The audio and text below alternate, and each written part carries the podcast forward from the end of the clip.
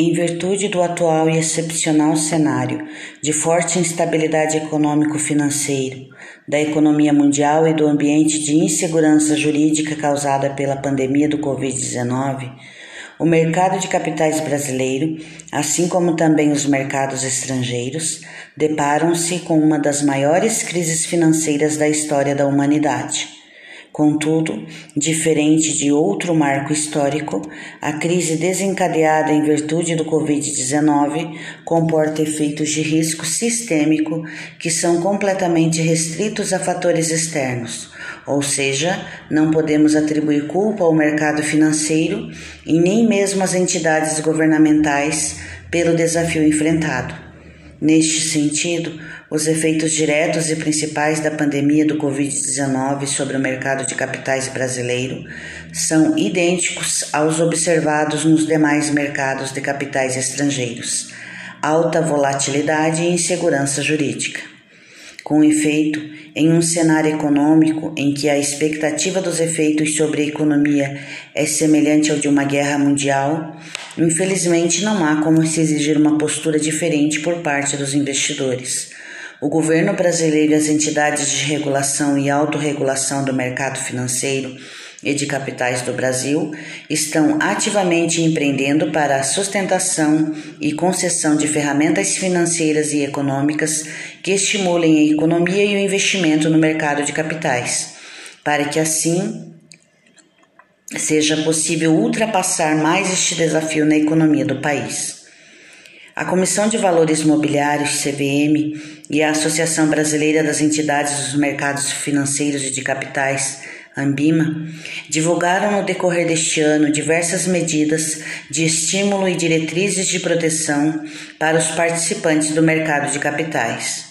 Todas essas medidas demonstram os esforços das entidades de regulação e autorregulação de tornar o mercado de capitais, neste momento conturbado da pandemia do Covid-19, o mais fluido e eficiente possível, amenizando, na medida do possível, os severos efeitos que estamos experimentando.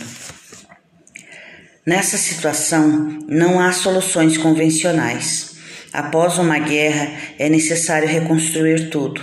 Então são tomadas atitudes diferentes medidas adotadas pelo governo federal que se aliam à ideia de um plano econômico de guerra é o pagamento de um auxílio emergencial no valor de R$ 1.200 a mães que sustentam um lar sozinhas e de 600 reais a trabalhadores sem carteira assinada, autônomos, microempreendedores individuais, desempregados e beneficiários do Bolsa Família. Apesar deste apoio ser importante, não atenderá integralmente todos os beneficiários. É nesta hora que o empreendedor precisará saber como usar esse dinheiro e abusar da criatividade. Uma dica seriam as pessoas pegarem o que faziam antes e ampliarem os seus serviços. Com a quarentena, o faturamento de muitos poderá ser reduzido a zero. É uma crise inédita na nossa história. O tamanho do desafio vai depender da evolução da doença e do tempo em isolamento.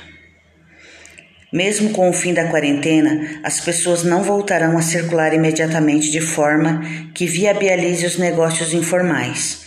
Por isso, é necessário se preparar em longo prazo. Outra possibilidade seria investir no universo online.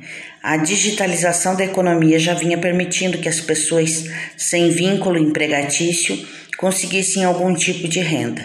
Com esta crise, esse processo será acelerado. Quem tiver a perspicácia de rapidamente migrar para o online e entender que a linguagem, a relação com o cliente e a estratégia de divulgação do serviço devem ser diferentes por causa disso tudo, vai sair na frente. Os autônomos são os mais enganjados quando o assunto é reinventar-se. Engana-se quem pensa que eles estão aguardando apenas este benefício. Eles são criativos e ágeis para mudar o tipo de negócios rapidamente. São otimistas e bem-humorados para deixar o ambiente mais leve.